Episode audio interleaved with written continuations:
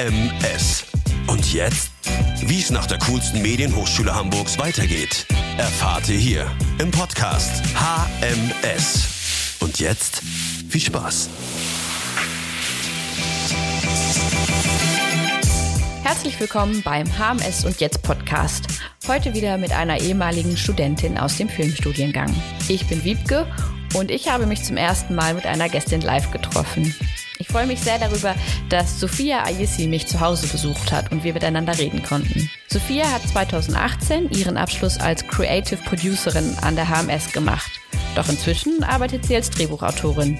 Sie hat mir erzählt, wie es zu diesem Wechsel kam, warum sie überhaupt Geschichtenerzählerin geworden ist und was ihre Herkunft und ihr Bachelor-Politikstudium damit zu tun haben. Jetzt also viel Spaß mit Sophia Ayessi.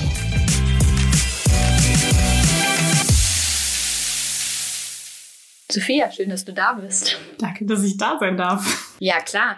Ähm, ich freue mich vor allem, dass du äh, heute Zeit hattest, weil das ist jetzt auch mein erstes Interview face-to-face, -face, nicht remote über den Laptop. Das heißt, Corona ist noch nicht ganz vorbei, aber zumindest so in Ordnung, dass man sich wieder privat treffen kann. Und du bist auch in Hamburg und deswegen passte das ganz gut. Wenn du in den Podcast schon mal reingehört hast, weißt du, dass ich die Leute vorstelle mit dem, was ich im Internet finde. Und ich würde jetzt einfach mal anfangen damit. Oh, boah, ich bin so gespannt, ne, was du jetzt erzählst. Aber ja, gerne. Also, Sophia Ayisi aus Bonn. Du hast äh, als erstes in Dresden Politik- und Kommunikationswissenschaften studiert und bist dann nach Hamburg gekommen, um Produktion an der HMS zu studieren. Da hast du 2018 deinen Abschluss gemacht mit dem Film Allein mit dir der auch auf dem Max Ophüls Filmfestival gelaufen ist. Danach bist du zu Klinkerfilm gegangen und ein Jahr später schon zu Wüstefilm gewechselt als Producerin und bist eigentlich so direkt mit dem großen deutschen Ding in Kontakt gekommen, mit dem Tatort und hast einige Tatorte produziert und auch mitgeschrieben. Und das ist nämlich das Besondere an deiner Karriere, sage ich jetzt mal. Du hast Produktion studiert, du hast als Producerin gearbeitet, du bist aber jetzt seit einem halben Jahr Drehbuchautorin und genau das finde ich spannend und deswegen habe ich gedacht, es ist super cool mit dir zu reden. Dann habe ich noch bei Crew United reingeguckt und entdeckt, dass du, das muss parallel zum Studium in Dresden gewesen sein, noch als Runnerin, Aufnahmeleiterin, Regieassistentin bei diversen Kurzfilmen gearbeitet hast und auch einen kurzen Ausflug in die Werbung gemacht hast nach Berlin. Und Du bist in einer Agentur, habe ich auch entdeckt. Und das Lustige ist, wenn man nach Fotos von dir sucht, kommen so zwei, drei von dir. Und dann kommen aber ganz viele, die du geschossen hast. Wirklich? Ja. Für Africa United Sports. Oh ja. Das muss ein Event gewesen sein, wo du fotografiert hast und anscheinend ist jedes Foto mit deinem Namen getaggt. Deswegen gibt es ganz viele Fotos von Sportsevents, wo du aber nicht zu sehen bist. Geil. Also sind gute Fotos, ne? nice. Ja. Liege ich erstmal richtig damit? Das war ziemlich gut und ziemlich richtig. Ja, du hast, glaube ich, alles gefunden. Ich bin überrascht. Ah, fast äh, eine Sache fehlt noch, glaube ich. Ähm, ich habe äh, parallel zu Klinkerfilm, das war nämlich äh, sozusagen nur so eine Teilzeitstelle, habe ich auch bei Studio Hamburg in der Post-Production gearbeitet als Inhouse-Producerin. Aber davon gibt es anscheinend keine Spuren mehr im Netz. keine Spuren. Nicht auf LinkedIn, nicht auf Crew United, nicht auf der HMS-Seite, nicht auf deiner Seite und auch nicht auf der Seite der Agentur. Das war auch nur ein kurzer Ausflug in die Postproduktion. Aber hat sich irgendwie äh, gelohnt auch. Also ich habe das Gefühl, ich bin ganz fit. Oder vielleicht überdurchschnittlich fit. Oh Gott, ich hoffe, ich werde jetzt nicht geschlagen von Optical Art oder so. Aber es war auf jeden Fall ein guter Einblick in die, in die Postproduktion. Was ja auch immer komplexer wird finde ich. Also die Datenmengen, die verschiedenen Kamerasysteme, was dann noch an VFXen draufkommt, Sound. Also das ist ja so komplex inzwischen. Wenn das nicht gut organisiert wird, dann kann einem das schnell um die Ohren fliegen. Voll, voll, voll, voll. Gerade auch, also es gibt so ein, zwei Projekte, wo mir das extrem geholfen hat, auch zu wissen, wie Inhouse-ProducerInnen bei Postproduktionshäusern planen müssen ähm, hat vielleicht die Situation nicht immer besser gemacht. Äh, so, hey, man hat immer wenig Geld und wenig Zeit, aber die Art und Weise, wie man eben reden muss oder ankündigen muss, ähm, war mir irgendwie vertraut. Und ich glaube, das hat bei dem einen oder anderen Projekt geholfen, hoffentlich. Bestimmt. Wenn man anguckt, was du gemacht hast, fällt natürlich als erstes jetzt aktuell dieser Bruch von Produktionsseite auf die Drehbuchseite auf. Und ich finde das total spannend und habe mich gefragt, ob du uns vielleicht ein bisschen auf den Weg mitnehmen kannst, wie das dazu gekommen ist, dass du dich jetzt dazu entschieden hast, nein, ich stürze mich jetzt in die Selbstständigkeit und schreibe. Oh, das ist immer so schwer äh, irgendwie auf einen Punkt runterzubrechen. Ich glaube, das war irgendwie ein längerer Prozess und ich glaube, viele Leute, die sozusagen so als ProducerInnen tätig sind, haben natürlich eine Affinität zu Dramaturgie, Drehbuch. Also Drehbuchautoren sind eigentlich äh, immer die Personen, mit denen man so am engsten zusammengearbeitet hat. So in, also ganz lange, in so ganz langen Entwicklungsphasen. Und äh, das hat mich natürlich auch immer schon interessiert. Und ähm, es ist ganz lustig, ich habe mich da letztens mit einer Freundin auch unterhalten drüber. Und ähm, ich komme ja sozusagen aus einem migrantischen Elternhaus. Und so der Schritt in den Film zu gehen, ist natürlich irgendwie immer noch ein anderer, wenn sozusagen eine Person hinter dir steht, die sozusagen alles aufgegeben hat, um zu migrieren, um ihren Kindern irgendwie so eine tolle Zukunft zu ermöglichen. Und dann äh, wird man aber eben nicht verbeamtet oder äh, geht an die Wall Street, sondern interessiert sich plötzlich für Film. Und ich glaube, wahrscheinlich auch mehr unterbewusst war das so eine Entscheidung oder hat das meine Entscheidung beeinflusst, mehr so in Produktionsrichtung zu gehen, weil sich das irgendwie vielleicht auch sicherer und besser angefühlt hat.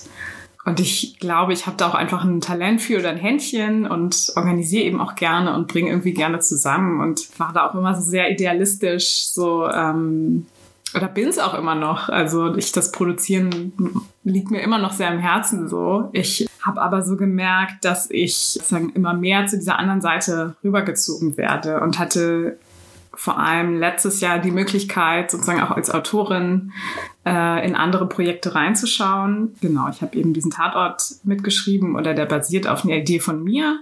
Äh, lustigerweise sind wir auch über die HMS erst in Kontakt gekommen, Wüstefilm und der NDR-Redakteur und ich. Ähm, und auch in einem, ich saß auch in einem Serienwriters Room von einem Freund, von einem äh, Freund von mir, der irgendwie eine Serie entwickelt hat mit Hilfe einer Förderung und da irgendwie so seinen Room zusammengestellt hat. Das waren auch alles nur schwarze AutorInnen, was für mich auch nochmal eine super besondere Erfahrung war.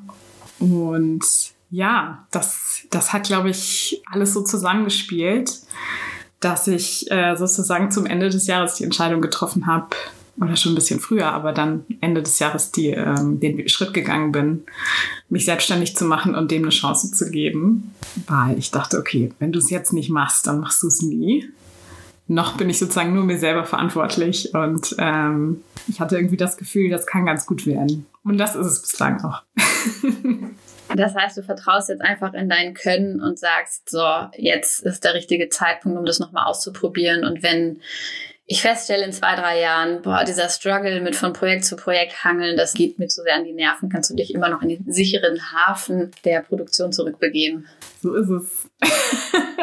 das war vielleicht ein bisschen die Überlegung. Also, das hat natürlich alles sein Für und Wider, ne? Also sicherer Hafen produzieren ist natürlich auch nervenaufreibend, ne? Man hat oder ich hatte so als Producerin eine Festanstellung, was natürlich auch bequem ist. Aber produzieren ist auch herausfordernd, so, ne? wenn auch nicht immer selbstständig, aber ähm, sozusagen diesen Job auszuführen und gut zu machen, braucht auch einfach ein bisschen Kraft manchmal.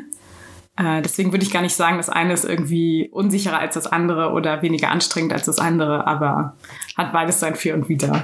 Ist vielleicht einfach aber jetzt diese psychologische das psychologische Sicherheitsnetz, der doppelte Boden, den du dir jetzt selber geschaffen hast, weil du nicht aus einem Haushalt kommst, wo der automatisch vorhanden ist. Voll, ja. Voll, voll, voll, voll. Aber ich glaube, es ist, glaube ich, auch so ein Altersding, dass ich irgendwie vielleicht auch mehr Zuversicht habe, dass es gut wird und auch Zuversicht in meine Fähigkeiten irgendwie und ja auch äh, Erfahrung gesammelt habe in der Branche und dass mir das schon irgendwie geholfen hat oder jetzt auch hilft, da so zu navigieren. Und ich glaube, sozusagen meine Eltern sind auch ein bisschen ruhiger geworden. sind, vertrauen auch mehr darauf, dass alles gut wird und dass ich schon meinen Weg mache. Und bislang war es auch immer so. Ein nicht zu unterschätzender Faktor. Genau. Was man da zu Hause an Fragen kriegt und Gefühl übermittelt. weil du das eh gerade schon auch selber angesprochen hast, weil es auch auf deiner Homepage steht, dort steht, dass du dich für postmigrantisch und feministische Themen interessierst und einsetzt. Wie machst du das denn? Also wie funktioniert das? Also vor allem gerade auch als Producerin finde ich das spannend in der Festanstellung, in der Arbeit mit einem großen Sender wie der ARD, mit dem Tatort, das äh, Prestigeprojekt für den Sonntagabend. Wie kannst du da deine kleinen Sachen einbringen oder die großen Sachen auch einbringen? Das ist eine sehr gute Frage und ich glaube, darauf gibt es halt mehrere Antworten. Also der Tatort ist natürlich irgendwie ein besonderes Beispiel, einfach weil der so ein Flaggschiff ist und so eine Institution, die es so lange einfach schon gibt. Und ähm, ich kann schon sagen, dass es, dass da die Möglichkeiten vielleicht auch begrenzter sind oder andere sind einfach als jetzt bei anderen Projekten. Aber ich glaube jetzt ganz konkret in meiner Arbeit mh, hm, ist es jetzt vor allem, also allein meine bloße Anwesenheit. Ich glaube, sozusagen in vielen Räumen bin oder war ich oft eine von wenigen Frauen sowieso und meistens auch die einzige BIPOC im Raum, so, ne? Also ähm, ich identifiziere mich als schwarz und würde sagen, okay, es, sozusagen die Räume sind alle noch sehr weiß.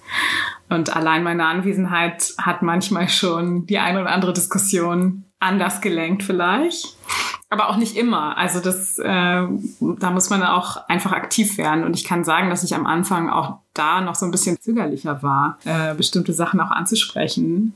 Das ist auch was, was ich sozusagen auch über die Jahre erstmal lernen musste und da auch Selbstvertrauen gewinnen musste, um da bestimmte Diskussionen, um mich da auch mehr einzumischen.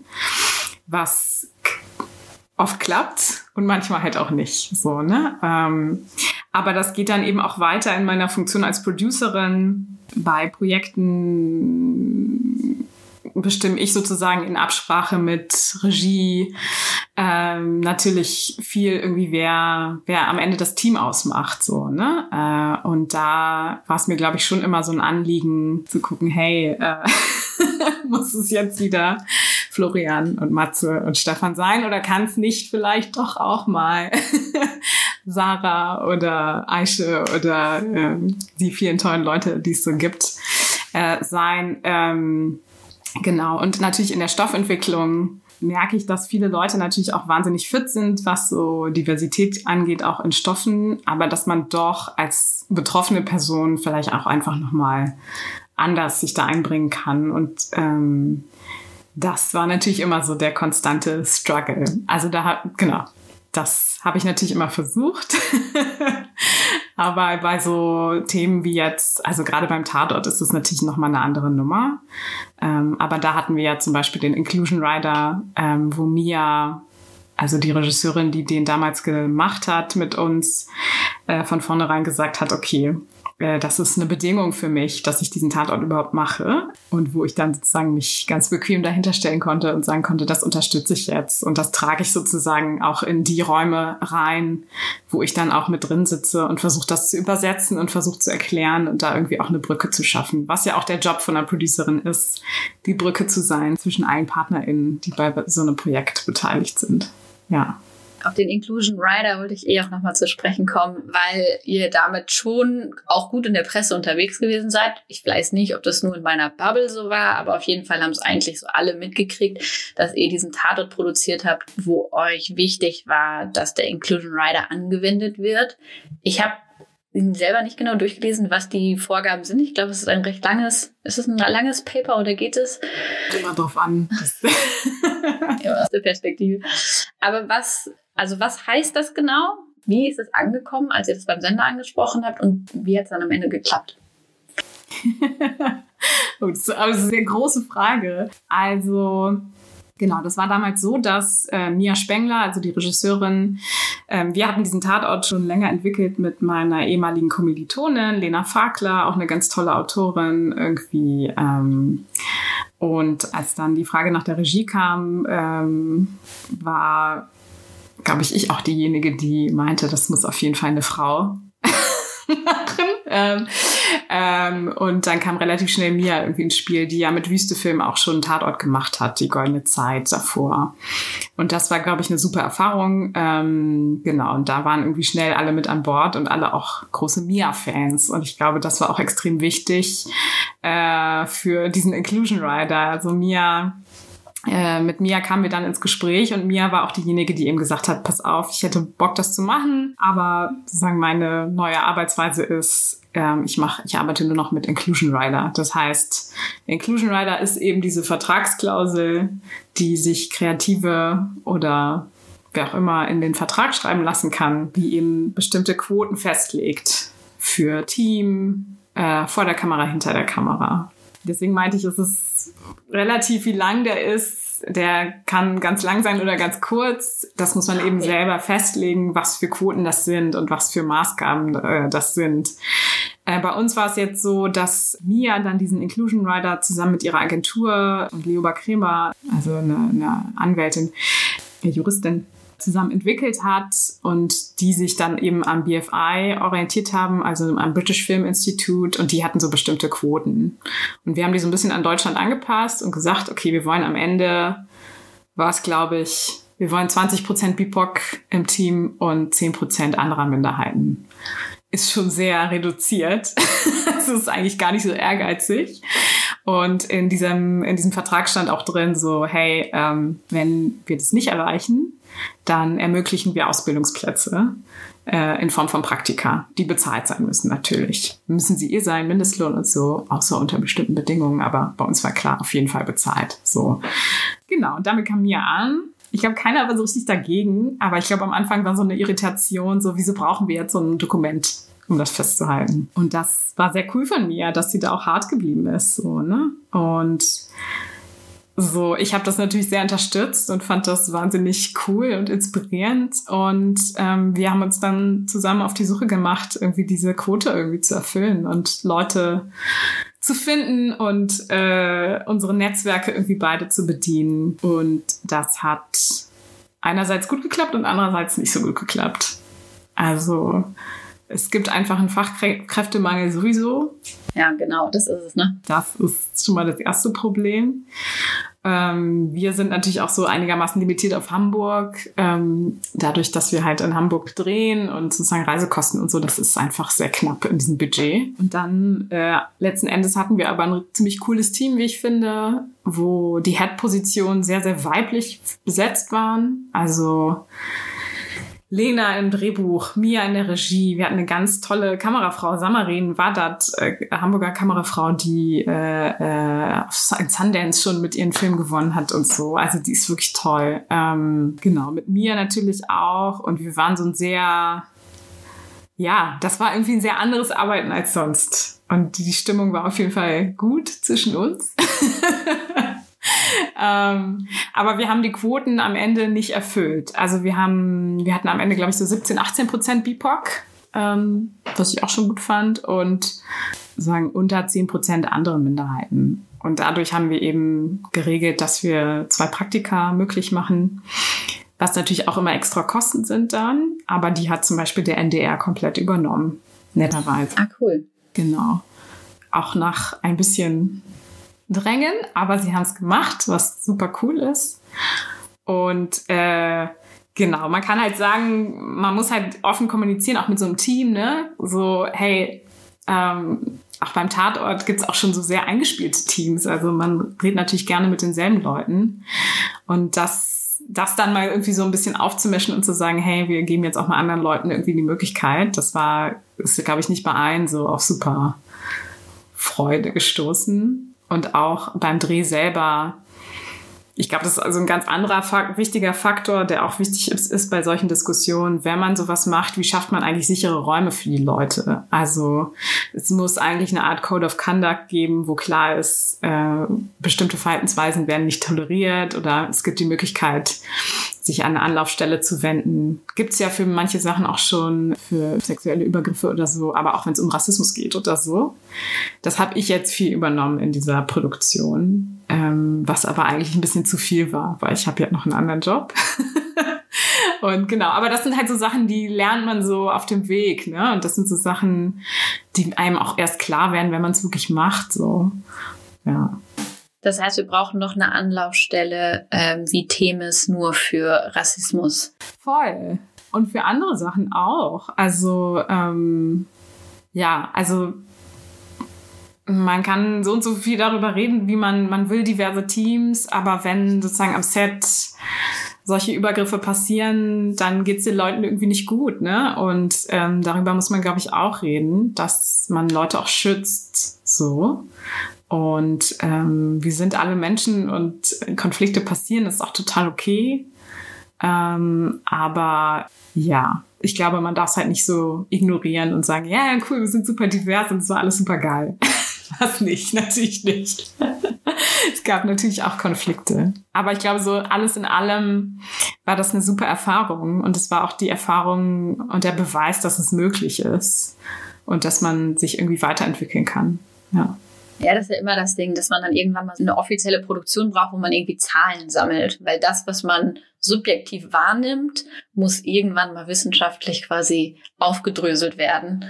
Und dafür sind natürlich solche Momente super, vor allem wenn man die Möglichkeit hat. Also wenn man in der Produktionsfirma ist und mal so ein Flaggschiff organisiert, einfach sich trauen, einfach sowas mal äh, zu initiieren. Voll, voll. Und äh, sich auch ähm, ich glaube, das auch auszuhalten, ne? dass sozusagen, es gab jetzt keinen Widerstand per se, aber sozusagen die, so ein gewisses Unverständnis darüber, warum man das jetzt braucht, was auch viel so diskutiert wird, auch wenn es um eine Diversity-Checkliste für die Förderung geht oder so, die ja gar nicht bindend ist in Hamburg. Es gibt sie, aber sie ist nicht bindend. Sie ist nur ein Dokument, was du sozusagen beilegst. Ja, ich habe auch schon die Kreuzchen gemacht. Ja, genau. Steht da, warum würden Sie eine schwarze Schauspielerin besetzen? Und dann habe ich nur geschrieben, warum nicht? Warum nicht? Genau. Aber das ist ja auch super, dass man sich dann so damit auseinandersetzt. Ähm, aber genau, in Hamburg ist die halt nicht bindend. Und ich glaube, bei vielen ist auch gar nicht das Verständnis da, warum das wichtig ist. So, ne? Weil alle sagen, hey, ich bin natürlich bin ich offen gegenüber diesen Themen. Natürlich will ich nicht rassistisch sein, natürlich will ich nicht sexistisch sein oder queerfeindlich, aber die Stoffe sind es dann doch irgendwie manchmal schnell oder die Besetzungspraxis oder wie dein Team zusammengesetzt ist. Bist du denn quasi durch die Themen, wie du sozialisiert bist, du hast Politikwissenschaften studiert, das scheint ja etwas zu sein, womit du groß geworden bist, was dich beschäftigt, aktuelle politische Themen. Bist du dadurch dann zum Film gekommen, hast festgestellt, okay, das ist ein Medium, wo ich das miteinander vereinen kann? Oder wolltest du immer Filme machen und hast festgestellt, aber dann nur am liebsten mit solchen Themen? Also was war zuerst da oder war das eine Parallelentwicklung? Ich glaube, es war ziemlich parallel. Also die Liebe zum Film war schon immer da. Also ich habe schon immer, war schon immer gerne super. Ich habe es total geliebt, ins Kino zu gehen und Filme zu gucken und Bücher zu lesen. Es war schon immer da. Aber ich habe mir das sehr lange nicht als Karriere vorstellen können. Das war mhm. einfach überhaupt nicht in meiner Vorstellungskraft vorhanden. Und meine politische Seite war aber auch schon immer da. das war auch schon immer. Ähm, aber ich, also ich war schon immer allein durch mein Elternhaus. Meine Eltern sind auch so sehr politisch interessiert und ähm, einfach so als schwarzes Kind in den 90ern in, in Deutschland aufzuwachsen, war politisiert einen wahrscheinlich auch schnell. Ähm, aber ähm, für mich ist Film auch schon, schon immer ein politisches Medium gewesen. Also das hat mich auch immer angezogen an Film, dass ich das Gefühl hatte, okay, es gibt kein Medium, was dich so die Perspektive wechseln lässt, was dich so eintauchen lässt in andere Welten, aber auch ähm, empathisch werden lässt gegenüber Figuren, zu denen du sonst keine Berührungspunkte hast. Ähm, das fand ich immer extrem faszinierend. Und deswegen liebe ich auch politische Filme. Ich weiß, das geht voll vielen überhaupt nicht so. Ähm, aber das äh, ist auch für mich auf jeden Fall einer der Gründe, warum ich auch Film mache. Weil ich das Gefühl habe, okay, das ist auch was Politisches. Auch eine Comedy kann politisch sein oder ein Horrorfilm oder whatever, alles. Aber das ist un untrennbar, glaube ich. Ja, ich verbinde das immer mit dem Begriff Haltung dann, dass man halt eine Haltung hat zu dem Thema, was da behandelt wird. Ob das jetzt eine Komödie ist oder tatsächlich einfach ein sehr ernsthaftes Drama, muss halt eine Haltung dazu haben. Voll, voll. Und ich glaube, es gibt sozusagen gar keinen unpolitischen Film. Auch Til Schweiger-Filme sind auf ihre Art wahrscheinlich politisch, aber ähm, so einfach als Menschen, die sich in der Gesellschaft bewegen und in einem Medium, was so viele Leute konsumieren. Okay, Kinofilme haben leider nicht mehr so viel Zuschauen. oh Gott, heul. Ähm, aber trotzdem, es sind ja, es ist ja eine, ist ein Medium, was viele Leute erreicht äh, und was auch immer irgendwie eine Botschaft hat, glaube ich. Deswegen ist es für mich immer, geht's immer Hand in Hand. Was ich in der Vorstellung nicht erwähnt hatte, was aber hier noch steht, ist, dass du zum Beispiel auch im Writers Room für die Kika-Serie echt warst oder bist. Ich weiß nicht, ob das noch aktuell ist oder ob das abgeschlossen ist. Abgeschlossen. Fast, fast abgeschlossen. Und da geht's ja auch so um Kinderhelden oder Figuren, mit denen sich Kinder identifizieren können. Ist das etwas, was dich auch antreibt? Hast du das vermisst als Kind oder gibt es zum Beispiel tolle Kinderfiguren, wo du denkst, boah, das war so geil und sowas will ich für die jetzige Generation machen? Ich glaube, es ist immer so ein, ich glaube, ich bin da immer so angetrieben von so einem, ähm, ja, von meiner Kindheit, weil ich das Gefühl hatte, dass es in meiner Kindheit irgendwie nicht so viele Figuren gab, mit denen ich mich identifizieren konnte. Es gab viele coole Kinderserien und Formate und so. Ähm, und sicherlich, sicherlich auch super viele starke, kluge Kinder. Aber die waren halt alle immer weiß nicht, die Eltern waren Zahnärztin Conny oder so. Diese Sachen. Ne? Und dann war es immer so, ähm, das habe ich gesehen und ich konnte mich da auch irgendwie reinversetzen, aber es war überhaupt gar nicht meine Welt. So. Und äh, sozusagen bei dem Projekt fand ich super cool, dass da mit so einer Selbstverständlichkeit ein super cooler, diverser Cast irgendwie reingestellt wird und so ganz viele Themen besprochen werden. Ähm, ja, aber auch sozusagen, in, wenn ich mit Kindern heute interagiere, also ich habe zwei kleine Neffen äh, äh, und Cousinen und Cousins, die irgendwie jünger sind als ich und ich bin immer ganz neidisch und bin immer so ganz, oh, ihr seid so cool, ihr seid so derbe cool. Also die haben ganz andere Zugänge zu so ähm, bestimmten Themen durch Social Media, auch durch YouTube, whatever. Es ist einfach ähm, das ist einfach eine faszinierende Welt für mich, weil ich mich da irgendwie nochmal so, äh, weil ich meine eigenen Ki Kindheit Sophia irgendwie nochmal irgendwie so einen neuen Ausblick geben kann. Es gibt mir auch so voll viel Hoffnung, irgendwie diese Generation an Kindern, die jetzt schon mega woke sind und auch mega politisch und einfach so too cool for school. Es ist wirklich, wirklich nice. Und es macht natürlich einen Heidenspaß. Also es macht total viel Spaß, sowas zu schreiben und zu machen.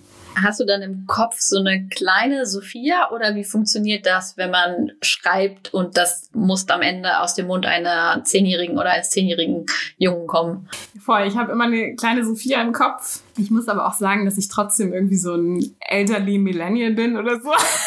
bin ich ein elderly, also ein Middle Millennial vielleicht.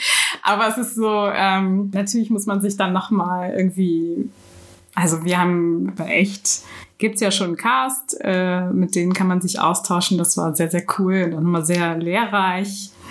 Und sonst versuche ich einfach auch viel auf Social Media einfach zu gucken, was da so los ist und so. Und wie die Kinder sprechen und auch einfach mit jüngeren Menschen zu sprechen und zu gucken. Oder ich sitze in der Bahn und sehe irgendwie eine Gruppe Jugendlicher und dann mache ich meine Kopfhörer raus und höre mal, was die, worüber die sich so unterhalten oder so. Äh, man, natürlich ist man raus. Ich spreche nicht, wie Kinder heute so sprechen. Und äh, da muss man sich, glaube ich, in Demut üben und auch über sich selber lachen. Wahrscheinlich auch so ein Writers Room einfach durchmischen, was, glaube ich, auch ganz gut gelungen ist. So. Ja, weil wenn man dann ja mit Kindern redet, reden die ja mit uns Erwachsenen auch anders als untereinander. Voll. Das heißt, man muss sich das so ein bisschen ausdenken und dann kann es aber auch super unangenehm sein für die Kids und denken, oh mein Gott, so würde ich nie reden. Ja, ich glaube, die, die Kinder in dieser Serie sind halt schon so ein bisschen gewöhnt. Also die wissen schon, worauf sie sich einlassen und die waren auch so ein bisschen freischnauze. Das war ganz gut. Aber du hast natürlich recht, natürlich reden die anders. Die haben uns auch gesiezt. Ich glaube, die haben mich gesiezt am Anfang. Ich war so, kannst du. Hä? Sie sind erwachsen. oh mein Gott. Ja, das ist immer so eine Gratwanderung. Aber ich meine, äh, du wirst es wahrscheinlich nie schaffen, das so eins zu eins zu übertragen und musst dann gucken, was der Kompromiss ist. Dann müssen die Kinder selber schreiben, dann wieder Kinderarbeit. Das ist auch nicht gut. du bist jetzt neu Drehbuchautorin. Das ist halt alles ja auch noch relativ frisch. Aber gibt es so ein großes Wunschprojekt, wo du denkst, boah, das würde ich gerne mal machen, wenn es so keine Budgetgrenzen gäbe? ähm, wo du sagst, da, das ist richtig geil. Ich habe da eine Idee, Leute. Pitch. ähm, ja, es gibt natürlich viele Projekte. Also ich ähm, entwickle tatsächlich auch gerade Projekte, auf die ich total Lust habe. Ähm, also ich finde Horror ein total spannendes Genre was glaube ich jetzt auch einfach so im Kommen ist und auch durch Get Out und, diese, und äh, Ari Aster, Hereditary Midsommar, Robert Eggers oder so, The Lighthouse. Gibt es glaube ich so eine neue Generation an Horrorfilmschaffenden, die so eine Faszination auslöst und nochmal so eine, das Genre einfach nochmal so neu betrachtet. Und ich glaube, da bin ich gerade so sehr hingezogen zu, zu diesen Themen. Ja, wenn es keine Budgetgrenzen gäbe. Aber wie schreibt man Horror? Gute Frage. Also ich glaube, Horror ist ähm, strukturell gesehen ist es relativ easy. Ähm, ich glaube, bei Horror ist es total wichtig, immer mit so einem zwinkernden Auge dabei zu sein dieses Genre ist schon so abgenudelt und wir kennen alle die Muster und wir wissen, an welchen Stellen jetzt irgendwie erschrocken werden sollen und so diese Jumpscares und so, dass es so in uns eingraviert, dass man die Leute eigentlich nicht mehr so richtig überraschen kann. Ähm, aber ich glaube, womit man sie überraschen kann, ist halt mit einer gewissen Art von Humor und äh, ja, mit dem Bewusstsein, hey, wir erzählen hier gerade Horror. Und ich glaube, dafür muss man sich so ein bisschen auskennen in dem Horror. Ähm, aber für mich war die Frage im Vordergrund, was ist ein Szenario, was mir am meisten Angst macht? Und für mich ist dieses Szenario immer eine schwarze Person in weißen Räumen zu sein. Äh, und deswegen habe ich Get Out natürlich sehr gefeiert. Ähm, aber glaube, dass es sozusagen in Deutschland noch viele, viele andere Themen gibt oder aus deutscher Perspektive, die man noch erzählen kann über so ein Genre. Da hatte sich Monika Plura, die Kamerafrau, auch schon mal beworben für. Sie würde auch gerne Horror machen. Also falls da mal äh, was zustande kommt, ist sie bestimmt äh, dabei, macht die Kamera. genau. Was ich auch immer interessant finde, ist, weil du hast Politikwissenschaften studiert und dann hast du dich doch für ein Filmstudium an der HNS beworben und hast dich getraut, diese Aufnahmeprüfung zu machen und bist genommen worden. Wo kam bei dir dann der Drive her zu sagen, okay, ich mache jetzt diesen oder ich versuche diesen Master zu machen, weil das ist ja nicht etwas, wo man sich einfach einschreiben kann äh, genau, wie du gesagt hast, ich habe halt parallel zum Studium immer schon so kleinere Jobs gemacht bei so Kurzfilmproduktionen.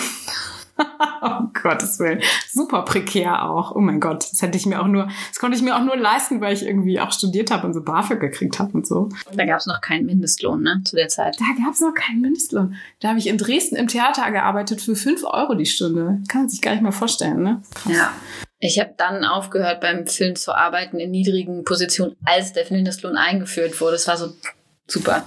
Perfektes Timing. Ja. Aber das, das war's so. Und ich, also Filme hat mich, wie gesagt, schon immer interessiert, aber genau, ich konnte mir das irgendwie nicht so richtig vorstellen. Dann wollte ich doch mal reinschnuppern und habe so über Praktikum hier, dann haben sie da irgendwie Runnerin gesucht und dann bin ich da irgendwie so rein und dachte dann, nachdem, genau nachdem ich in Politik abgeschlossen habe, da habe ich auch lange rumgeeiert. Ich habe lange in diesem Studium rumgeeiert und war so, ah, ich gehe nochmal ins Ausland, bla bla. Aber ich war, mir, mir war auch bewusst, okay, Politikwissenschaft, ich möchte eigentlich nicht in die, ähm, in die Berufspolitik. Ich möchte nicht für eine, ich möchte, ich möchte sozusagen nicht für eine Partei arbeiten oder in irgendeinem Ausschuss sein oder was, irgendwie eine Hiwi oder so sein, sondern ähm, und die andere Möglichkeit wäre eben nur gewesen, irgendwie für NGOs zu arbeiten oder Lobbyarbeit zu machen. Das fand ich beides irgendwie nicht so geil. und dann war es äh, einfach auch so aus so einer, so ich habe jetzt gar nichts anderes, ich habe nichts zu verlieren, ähm, bewerbe ich mich jetzt einfach. Und auch, ähm, genau, ich habe mich auch in Potsdam beworben, also an der Film, jetzt Filmuni. Ähm, und eben in Hamburg und bin zu beiden eingeladen worden und bin auch bei beiden genommen worden, aber Hamburg war dann doch nochmal irgendwie nicer, weiß ich nicht. Aber ich, ich, war auf jeden Fall überrascht, dass ich eingeladen wurde. Ich dachte, ich hätte nicht genug Erfahrung. Ich dachte, ähm, ja, alle sind, machen schon Film, seitdem sie zehn Jahre alt sind und äh, kam mir so krass vor wie der krasseste Imposter. Also es war wirklich nur so ein, okay, ich probiere es und wenn es nicht klappt, dann mache ich was anderes. Und es hat geklappt. Ja, und ich finde das ja total gut, wenn Leute was anderes vorher gemacht haben und nicht schon seit zehn Jahren Filme machen, sondern äh, auch noch aus einem anderen Bereich kommen und einen neuen Input haben, weil das ist ja das, was unsere Geschichten spannend macht. Also wenn man die ganze Zeit nur, dann kann man, man bestimmt geile Filme über Filmsets machen. Aber man braucht ja irgendwie die Geschichten noch woanders her. Voll. Ja, und auch so, so ein bisschen Lebenserfahrung vielleicht. Also, die kann man auch haben als junger Mensch, ich glaube. Ähm, aber mir hat das, glaube ich, geholfen, vorher nochmal auch so ein normales Studium zu machen und äh, genau ein bisschen zu lernen, was mich so interessiert und was auch nicht. Oder so, ja. Ja, auf jeden Fall.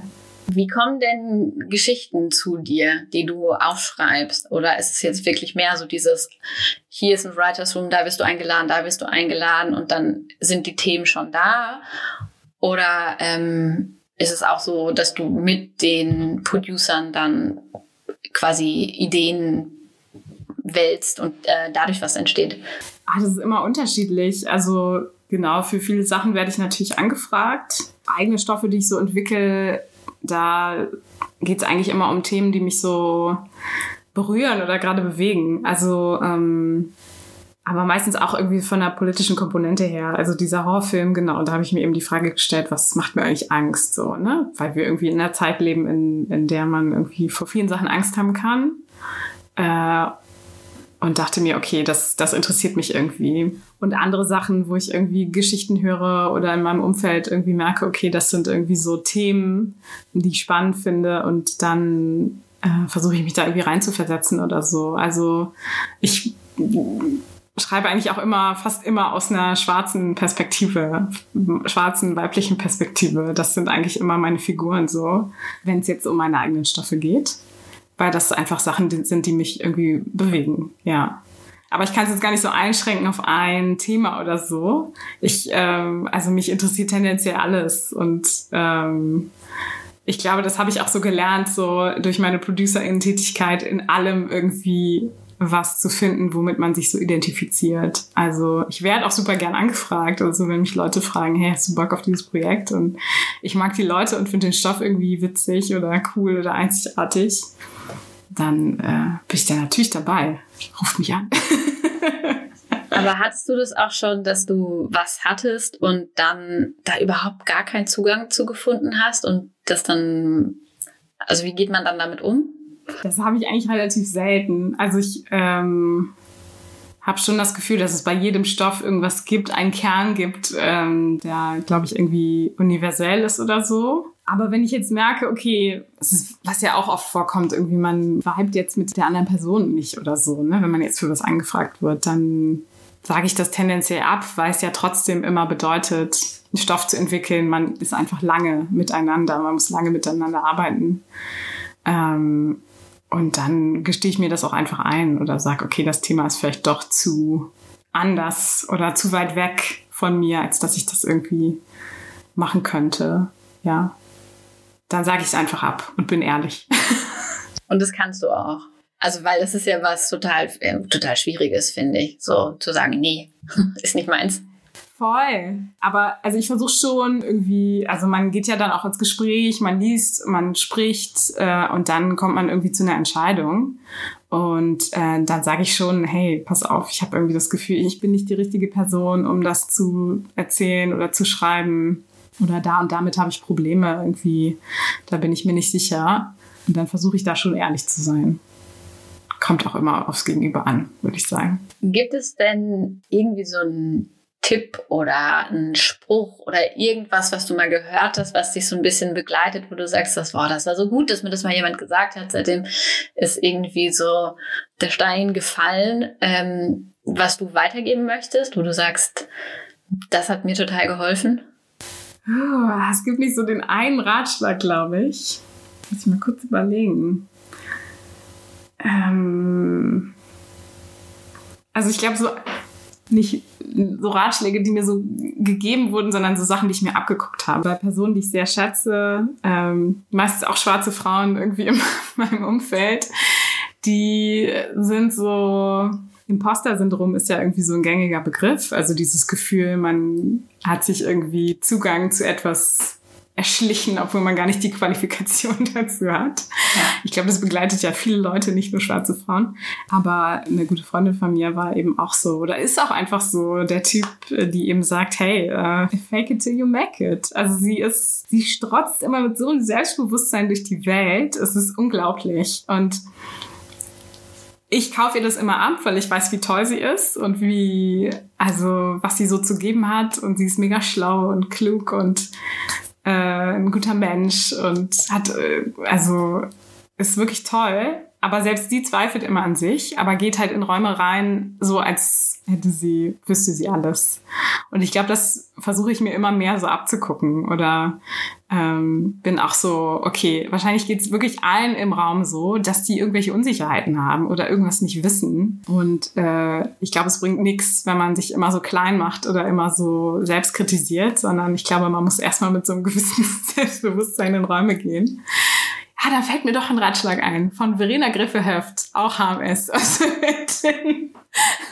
und jetzt tolle Produzentin, ähm, die auch meinte, ja, und selbst wenn sie irgendwas nicht weiß, dann sagt sie das einfach und dann fragt sie einfach und es ist überhaupt nicht schlimm. Aber sie, sie hat trotzdem so ein Selbstbewusstsein. Also diese Offenheit und auch diese Verletzlichkeit macht sie gleichzeitig stark. Und ich glaube sozusagen dieses, ähm, dieses Selbstbewusstsein und dieses Vertrauen in sich selber ist was, so, wo ich so sehr zu aufblicke und so das Gefühl habe, das ist genau die richtige Art, an Sachen ranzugehen. Zeugt ja auch einfach von einer gewissen Wissbegierigkeit, wenn man Fragen stellt.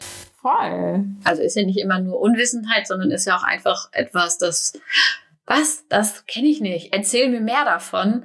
Wenn man die Frage einfach vielleicht ein bisschen anders betont oder sich nicht dafür schämt, dass man das nicht weiß, dann ähm, ja. Genau, sich nicht schämen. So, ich glaube, das ist das Schlüsselwort. So, und ich glaube, das ist auch was total.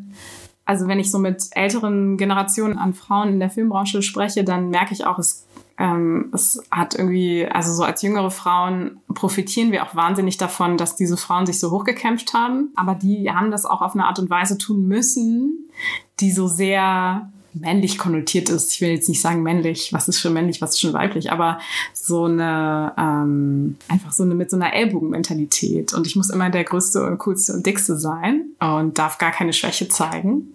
Und diesen Ansatz fand ich so schön, weil das so was was Menschlicheres ist und so, wir müssen nicht uns die ganze Zeit die Köpfe einschlagen oder immer so super krasse Konkurrentin sein, sondern so eine Offenheit und Verletzlichkeit bringt am Ende auch die besseren Ergebnisse und macht alle irgendwie glücklicher und zufriedener und macht, bringt auch die besseren Filme hervor, wahrscheinlich, wenn wir das alle so machen würden.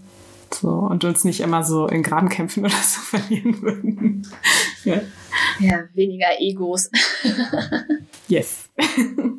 Was ich mich noch gefragt habe, ist mit diesem Switch von der Produktion zum Drehbuch ist ja auch total, dass du produzieren, okay, du sitzt vielleicht irgendwann auch mal alleine irgendwo und schreibst deine Kalkulation, aber grundsätzlich ist man ja viel in Kontakt mit anderen Menschen, man telefoniert viel, man muss ein Team zusammenkriegen, man muss ähm, koordinieren und so und viel absprechen und Informationen teilen und das ist ja beim Schreiben jetzt nicht mehr so. Wie ist das?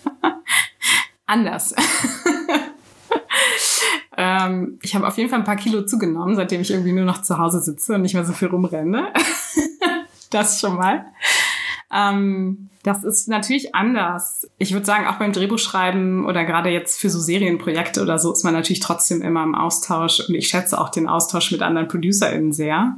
Oder suche das auch sehr, weil ich natürlich irgendwie weil ich da drin auch Verbündete sehe und weiß auch, äh, auch so die Arbeit auch so schätze. Momentan genieße ich das auch noch so ein bisschen, auch ein bisschen mehr Ruhe zu haben vielleicht.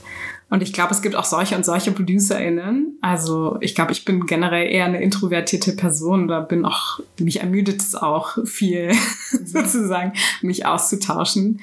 Und ähm, weiß es aber auch von mir und weiß, okay, dann schreibe ich an der Stelle vielleicht lieber mal eine E-Mail, anstatt irgendwie das hundertste Telefonat am Tag zu führen.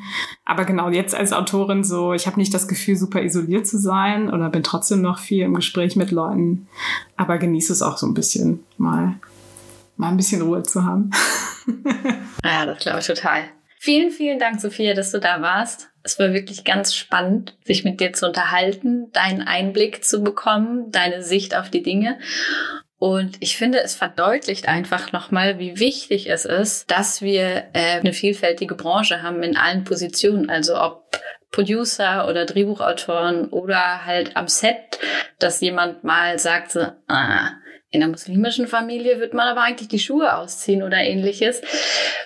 Damit einfach auch die, die das gucken, sich gesehen fühlen und halt einfach mehr Spaß am Zugucken haben, weil ich denke, darum geht's ja. Voll. Gutes Schlusswort. Sehr gut. Okay, dann ähm, ja, Dankeschön. Danke dir. Was für ein tolles Gespräch. Ich finde, Sophia hat super gezeigt, dass es gelingen kann, für seine eigenen Überzeugungen einzustehen und diese auch umzusetzen. Sie hat verdeutlicht, wie wichtig es ist, die Dinge zu hinterfragen und welche Verantwortung wir als Filmschaffende haben, wenn wir Geschichten erzählen. Ich freue mich schon auf Ihre Drehbücher mit einem Blick auf die Welt, der im deutschen Fernsehen noch viel zu selten ist. Ich danke euch fürs Zuhören und bis zum nächsten Mal.